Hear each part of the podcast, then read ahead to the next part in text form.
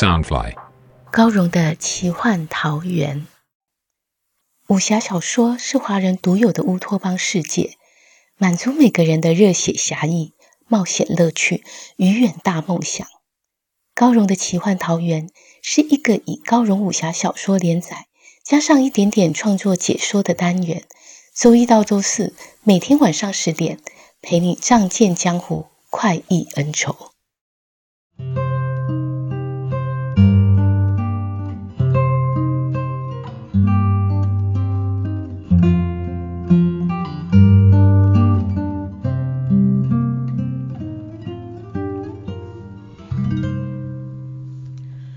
欢迎来到高荣的奇幻桃源。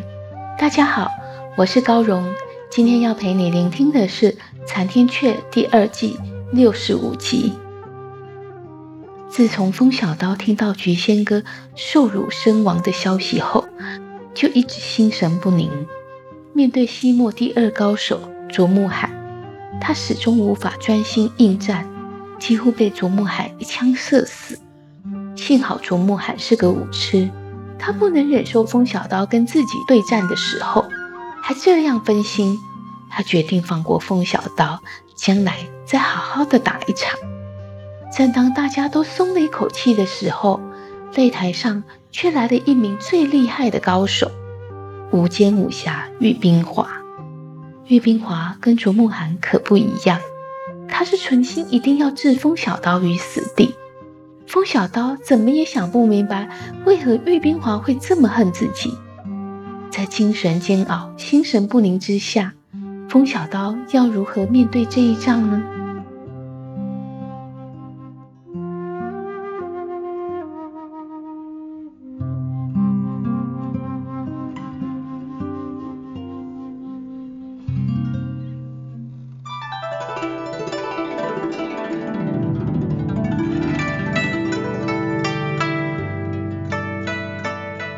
黎明曙光微微亮了起来，滂沱大雨依旧下个不停。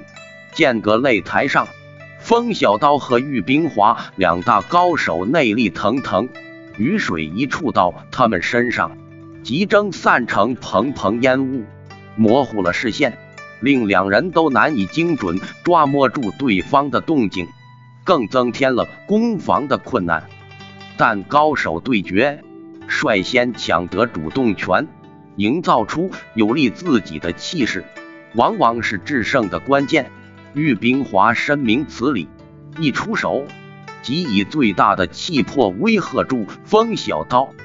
风小刀不明白玉冰华为何要与自己做个生死了断，正疑惑间，对方的蓝光剑气已在眼前迅速扩大。无坚不摧的剑气直直扑来，令他感到万分寒冷，有如坠入冰窖之中。他知道，只要被这兵器伤到，就会有性命之忧。集体内力相抗，向后退了数丈，才避去这冰寒之气。玉冰华见风小刀后退，哪能容忍强敌有喘息的机会？即使出一招冰川东流。剑光宛如疾瀑狂流，向风小刀冲杀而去。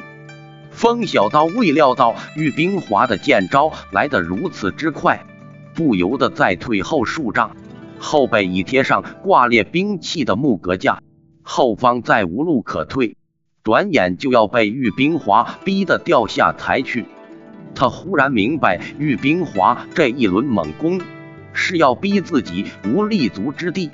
因为谁占的地方越大，就越占上风。玉冰华长剑往后一拉，就要刺出去。风小刀哪敢迟疑，足下连点，瞬间飞奔上木架。玉冰华长剑势若风暴，招招狠刺他后心。风小刀虽不回头，却犹如背上长了眼睛，将薄冰宝刀甩在身后，左挥右挡。半点不差的一一隔开，同时间他已奔上木架的两丈高处，足尖勾住横架，于半空中倏然翻身，长刀夹着气劲扑击而下。玉冰华猛然发现一股刀锋压了下来，刀尖就要劈到自己的顶心。他长剑忙向上隔去，当一声巨响，如龙吟不绝。两柄极寒的宝刃相交，两股深厚的内力相抗，震得双方身子同时一晃。玉冰华大为吃惊，不管在内力、武功、兵器，风小刀都不逊于自己。至此方知公子峰为何会吃了亏。风小刀全身重量都依靠足尖支撑着，他足下那根木架受不了两人内力的冲击，咔啦一声。瞬间碎裂开来，风小刀脚底一空，不由自主的投下脚上的栽落，正好未进玉冰华的剑圈里。如果就这么坠入，定要被搅成飞花碎片。他连忙将薄冰刀尖对准冰伤剑身一沾，想再借月孤雁传授的无胜于有的巧劲，骗过玉冰华。再翻身飞向玉冰华的身后空地，岂知他此刻心思混沌，未能全部发挥无胜于有的特性，刀尖略略失了力，玉冰华一下子就识破他的企图，即使出一招春冰霜华，狠辣的封住风小刀所有去路，怒斥道：“军师妹尸骨未寒，你就来参加剑阁比武？”对得起他吗？风小刀只好又贴回木架。听玉冰华忽然提起小蝴蝶，既伤心又困惑，心想：我参加这比武大会和小蝴蝶有何干系？玉冰华的临战经验比起风小刀不知丰富了多少，能建立今日的名声地位，绝不只是单纯的凭借武力。他知道，在势均力敌的对战中，智取更是重要。只要聪明的运用气势、环境、兵器、心理等因素，胜算就会大增。所以，他不但用话刺激风小刀，而且不急着追上木架，只稳稳的守在下方平地。他改使小巧的剑招，冰雪满天，剑尖密如雪花。往风小刀的小腿、脚背点点扎去，一旦刺中，风小刀双脚无法挪移，这一场比试就是胜了。风小刀攀附着木架，左闪右避，玉冰华快如蛇信的剑尖，但肉身难敌宝剑，光是冰寒的剑气就能冻得他双脚不灵活。正当他苦苦支撑时，玉冰华剑屡刺不中。干脆以剑气将木架上的雨水凝结成冰，令风小刀每一步都是滑溜。果然，他脚下一个湿滑，险些跌落。风小刀赶紧抓住木架，双足荡出连环狠踢，才逼得玉冰华剑势稍退，但右小腿已被冰伤气劲，划过一道口子，那伤口凝血成冰。一股痛麻迅速传了上来，他右腿开始不听使唤。玉冰华剑劲之厉害，由此可见一斑。风小刀左手一撑木架，再往上丈许，眼看已到架顶。玉冰华除非也非登上木架，否则已攻不到风小刀的下盘。但风小刀也无路可退了。两人这般僵持。真不知要如何收场，玉冰华却毫无迟疑，冷哼一声，长剑对准木架，大力横扫而去。木架被玉冰华的剑气这么一扫，开始大力摇晃，顷刻间就要倒塌。风小刀若跌出台外，就要输了。千钧一发间，风小刀见到这么多兵器垂挂在木架上。他快速抓起其中一条细长软边，对准前方的旌旗大柱甩去，勾缠住迎风飘扬的旌旗绳索，同时施展轻功，顺势荡了过去。坐于柱子前方的三位公证人见风小刀飞撞过来，急忙闪身躲下台去。戴笠帽的紫衣女子离开时，忍不住冷言讥讽道。只会逃命，不如早早认输算了。风小刀与玉冰华交手以来，的确一直处于挨打状况。他听到女子嘲笑，不由得脸上一红，激起骨子里的硬气，奋力振作起来。玉冰华见风小刀就要脱离危地，决定狠下杀手，大喝一声：“绝上天兵！”蓝色兵器从他的剑尖豁然冲出，风小刀正凌空飞荡，背向玉冰华。耳听呼喝之声，心中震惊。我错了，他并非只想赶我下台，他是真的想杀我。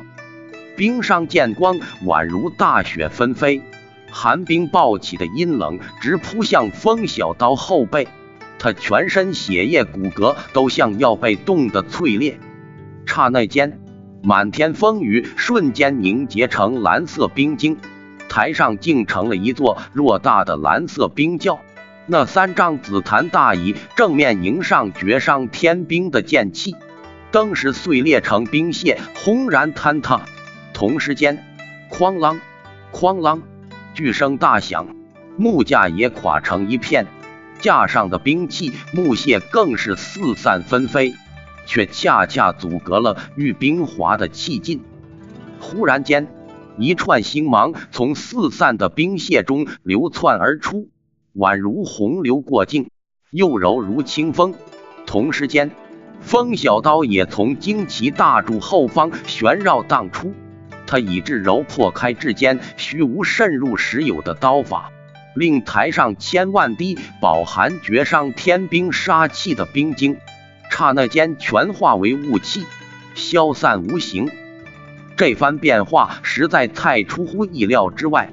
玉冰华首次遭遇这种刀气，惊骇之下，连忙改抢攻为退后，直退出数丈，几乎要跌出高台的刹那，他长剑戟扎入高台边缘。撑住已晃荡在外的身子，这空中进退自如的挪移，已是惊世骇俗的绝技，却仍避不过迎面而来的无欲刀气。高手过招，不容半点差池。就在兵器木屑巨柱阻挡玉冰华攻势的瞬间，胜负已判。他种下败因，乃在于低估了对手，还有错失了运气。在决战中，低估对手已是致命的错误，而运气的重要性有时更远胜于战略。若非木架上恰好有一条极细长的软边，旌旗大柱又挡去大部分冰伤剑气，风小刀早已一命呜呼。忽然，旌旗大柱咔啦咔啦响起断舌的声音，不断向玉冰华倾倒。此时他只有两个抉择：放手跌落台下，还是命丧柱底。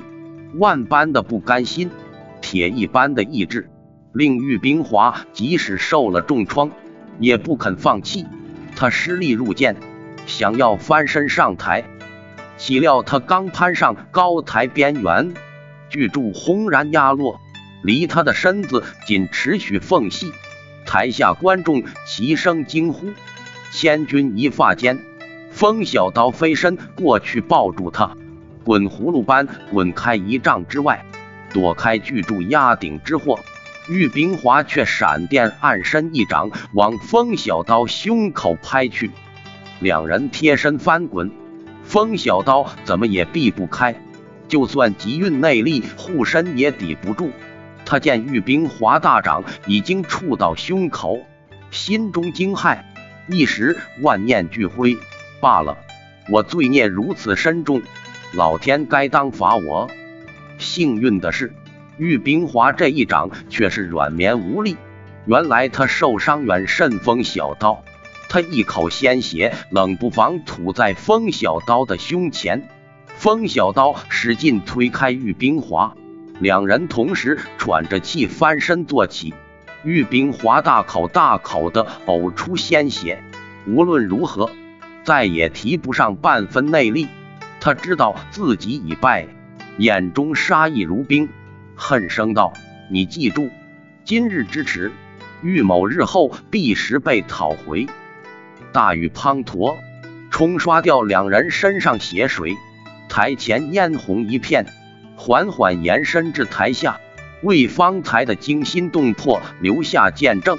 风小刀伸袖抹去口中血渍，咬牙问道：“我和你素未谋面，你为何这般恨我？”玉冰华狠狠瞪视着他，怒道：“想不到你竟会问出这种话！军师妹是我未过门的妻子，她因你而死还不够吗？他知道只有这像刀尖般锋利的话，才能狠狠扎入风小刀的心窝。”风小刀并不清楚小蝴蝶与他的婚约，听的这番话，胸口仿佛又被重重一击，颓然想到：他说的不错，小蝴蝶被我弃之不顾，自是因为我而死；菊姑娘也是为了保护我才丧生，两条人命我都偿还不尽，再多的言语已无意义。风小刀只感到心口的血正一滴一滴流出。玉冰华与小蝴蝶的婚事虽是邢无任所指定，无论如何，玉冰华也无法忍受在英雨亭看到的一切，不能忍受风小刀夺走剑阁封赏，令他再一次无法达成师傅的期望。但他最恨的。却是风小刀的名声是建立在践踏他的名声之上，他深深清楚江湖残忍而现实。经此一战，风小刀将声名大噪，因为人们会开始流传，风小刀就是在剑阁比试中一刀击败无间武侠，还救了他的那个仁义少侠。就算他能再一次击败风小刀，人们只会说他恩将仇报。除非能让风小刀先身败名裂，再下手除灭，否则他将憾恨终生。玉冰华已见主地，长身而起，一掠下台，昂然离去。无论受多重的伤，他也要坚挺着身子，消失在风小刀和众人的眼中。那是他仅剩的一点尊严。公子峰自人群中走出。与玉冰华并肩而行，他本要伸手相扶，一触到玉冰华凌厉的目光，又缩回了手，却忍不住回头瞥了台上的风小刀一眼，眼神中流露出难以言喻的怨怼、怅然与恐惧。风小刀心中既迷惘又震颤，更升起一片寒意。想到他们两人都知道小蝴蝶的死因。此时的他无力再追去，却忽然觉得，或许到无间岛后，真相就要大白。